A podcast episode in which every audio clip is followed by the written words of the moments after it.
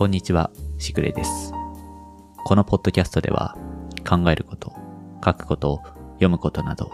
生活の小さな雫について感じたこと、気づいたことを、つれづれに一人語りをする番組です。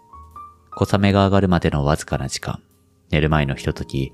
仕事の合間のあなたの耳のお供にしていただければ幸いです。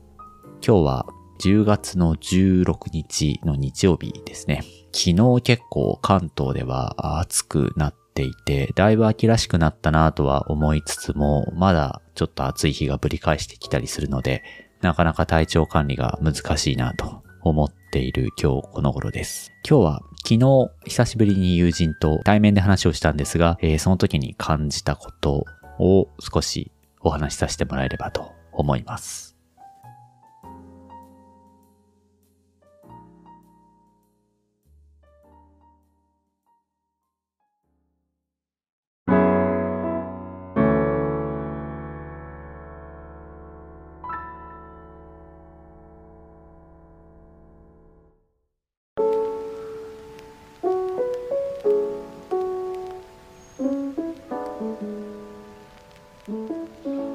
昨日ずっと仲のいい友人がいて、彼がですね、引っ越しをするということで、えーちょっと手伝いに行ってきました。で、最初、まあ、新居にですね、到着して、え荷物をこう運んだりして、途中から前いた会社の先輩も、この人もとても仲のいい人なんですが、3人で合流してですね、もろもろ買い出しで行ったりとか、あーいろいろこう片付けをして、一段落したところで、えーもう結構夕方になっていたので、最後、引っ越しそばだけ食べて、お開きにしようかという話になって、えー少しこう街を歩くという目的も兼ねてですね、駅前のあたりまで行って、えまあお店を探して、えー入ったんですけれども、そこの、まあ料理屋さんというか、えー蕎麦も出してくれる店が、まあ雰囲気も良くてですね、えー人もそんなに多くないし、ガヤガヤしてないしということで、私はちょっと今お酒を立っているので、えっ、と、お酒飲んでないんですけど、まあ二人はお酒を飲んで、で、えっ、と、食事食べて、蕎麦も食べながら、いろんな話をして、対面でですね、この会話というか、まあ飲み会ですよね。改めて、この対面で、あの、会話をするということの、まあ、楽しさみたいなものを改めて感じたなという日だったんですけれども、いろんな話をする中で、この対面で、えー会話をして盛り上がる。その場その場で成り立つその会話の盛り上がりっていうのは、まあ、果たしてこう、オンラインで同じように飲み会とか、まあ、会話をしていてはなかなか成り立たないよねという話が出てですね。で、私もそれは今のところ同感ではあるんですよね。それが、まあどうしてなのかという話になってですね。で結局私たちはその、まあ中では、えー結論めいたことは出せなかったですけれども、まあ、その友人が音楽をやる人で、で、その人の話では会話の成り立ちというか、その時その時の会話で盛り上がるというのは一種のグルーブだという話をしたんですよね。私はあんまり音楽に明るくないので、なかなかこのグルーブという言葉、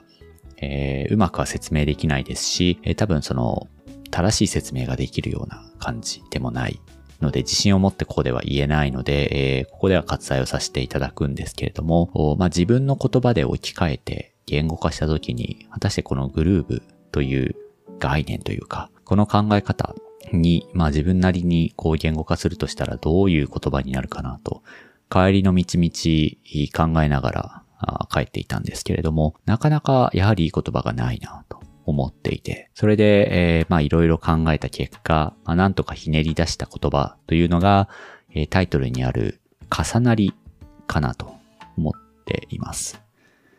この重なりというのも、まあかなり無理やりというか、こじつけで出した答えというか言葉ではあるかなと思うんですが、多分、まあもともとこのグルーブというのが、まあ音楽の界隈で言われる用語なので、私もその正確な理解というのを成し得ていないんですけれども、会話の重なりということの文脈で言うとですね、おそらくその会話が楽しくなる、高揚するというのは、えーいろいろ条件があると思っていて、それは会話をしている者同士、まあ、対話をしている話者ですね。彼らがそれぞれのバックグラウンドというか背景みたいなものを持っていて、それが多分いろんな背景を、同じような方向性の背景を持っている人もいれば、えー、全く毛色の違う背景を持っている人もいて、えー、それが必ずしもこういう組み合わせであればうまくその重なり合うというものでもないと思っているんですね。こう予定調和ではないというところに予期しない高揚感というのが一つあるのかなと思っていて、なかなかこの説明が難しいんですけれども、なので、その条件の中には、まあ、少なくともいろいろなバックグラウンドを持っているということが一つと、もう一つは、多分その瞬間瞬間の会話というものを、お互いが楽しんでいる、楽しもうとしているというのが、大きな条件になるんじゃないかと思っています。まあ一方がつまらないと思っている会話というのは多分それは盛り上がらないと思いますし、えまあ、少なくともこの二つの条件は必要なんだろうなと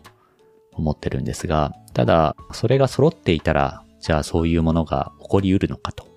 いうと必ずしもそうではないのがなかなか難しいところで、そしてこれがオンラインではなぜ成し得ないのかというのもまたこれも難しい話で、条件だけを見れば多分これはオンラインでも同じ条件を整えることはできるはずなんですけれども、このまあ2年半近くですね、いわゆるコロナ禍ということで、今までは対面でこう飲み会であったり、会話をしていたという機会がですね、えー、一時期オンラインに置き換わった時期というのがあったと思うんですね。で、一部こうビジネスの世界では打ち合わせであったり、応報であったり、そういうものをですね、あの、オンラインで代替するという動きが、まあ依然残っていて、効率の面から言うとこれは、えっ、ー、と、引き続きそのままになってほしいなと、個人的には思うんですけれども、私自身、確かに、えー、そのオンラインでこう飲み会みたいなことをやったことは何回かあるんですけれども、その時、まあ友人も言っていた話で、えー、まあ先輩も言っていた話なんですけれども、なかなかこう、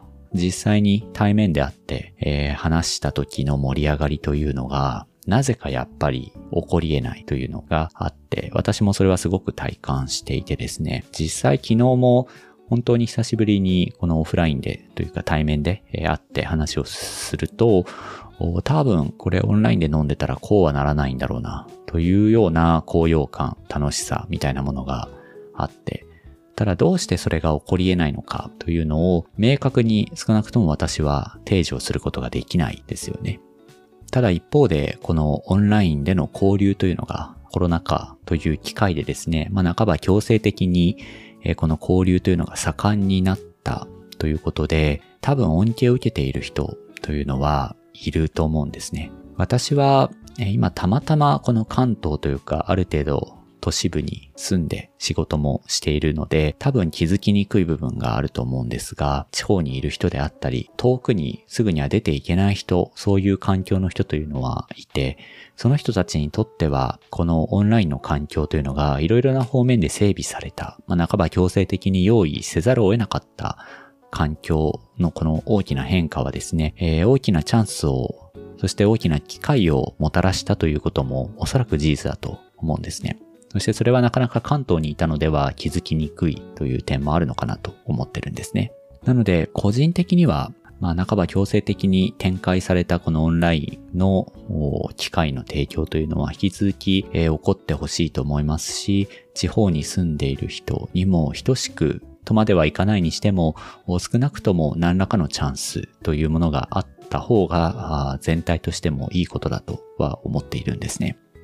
ただ一方で、先ほど言ったようなこの重なりというか、高揚感というか、そういったものが感じることはできないと思っている中で、どうしたらこれをこのオンラインで得ることができるのか。これは一つ今後の課題なのかなというふうに思っていて、もし何かですね、こういうやり方をすれば、実際にすごく楽しい時間を過ごすことができるというような方法みたいなもの、あるいは考えみたいなものがあれば、ぜひ教えていただきたい限りではあるんですが、えー、一つその帰りの電車で、えー、そしてその昨日食事をしながら、会話をしながら思ったことの一つとしては、我々がこの重なりをオンラインで感じられないというのは、二つ可能性があるんではないかなと思いました。一つは単純にですね、このオンラインでもその高揚感を得ることができるということに対して、まだイノベーションが追いついていない、技術が追いついていないという可能性ですね。これはもしかしたら、今、メタが展開しようとしているこのメタバースの世界であったり、こういったものがもしかしたら一つ解決する可能性もあるはあるですけれども、現状我々は多分その技術的な部分で、えー、そういったイノベーションを成し得ていないんじゃないかという可能性が一つと、もう一つはもう少し根源的な話で、今まで我々はオフラインでしかそういった高揚感を得ていない、得ることができていなくて、多分これは明確にルールというものではなくて、言語化できない何かというのがきっと存在しているんですけど、この重なり、あるいは一般的にグルーブと呼ばれているものを発生させる何かという、えー、一種のプロトコルのようなもの、不分率と言い換えてもいいのかもしれませんが、こういったものが我々は知らず知らずのうちに、まあ、学習していた、身につけていた、だと思うんですよね。それをこのオンラインだという対面ではないという新しい環境において同じような重なりとかグループとかと、まあどういう呼び方をしても構わないんですが、環境が変わっ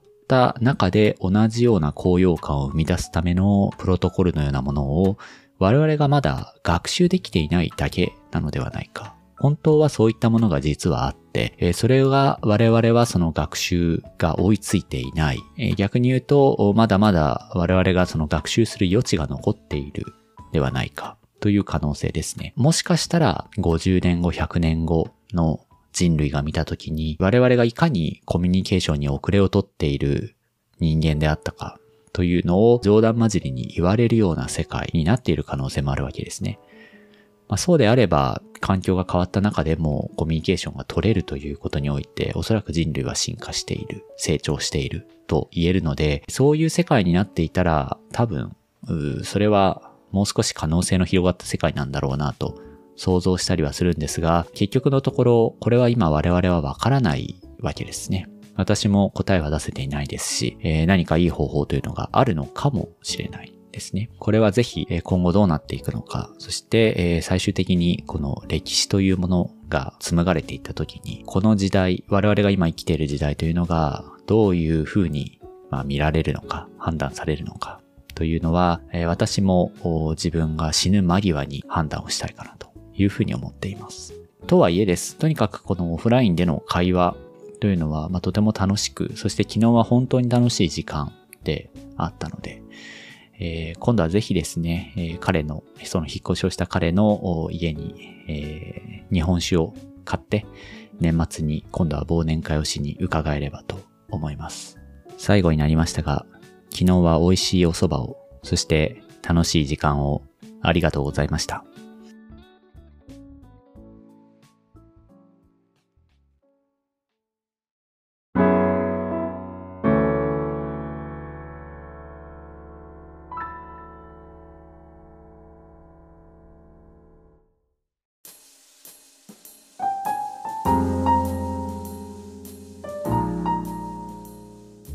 この番組ではお便りを随時募集しています。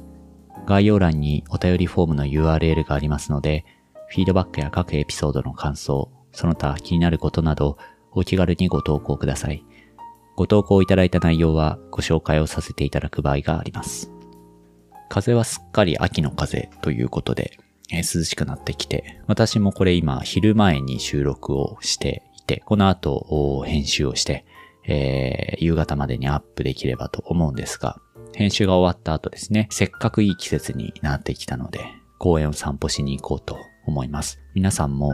この、また冬になるとですね、すごく寒くなってくるので、ちょうどいいこの季節、ぜひ、外を散歩してみてください。それでは、本日はこの辺りにしようと思います。今回もありがとうございました。また次回お会いしましょう。しぐれでした。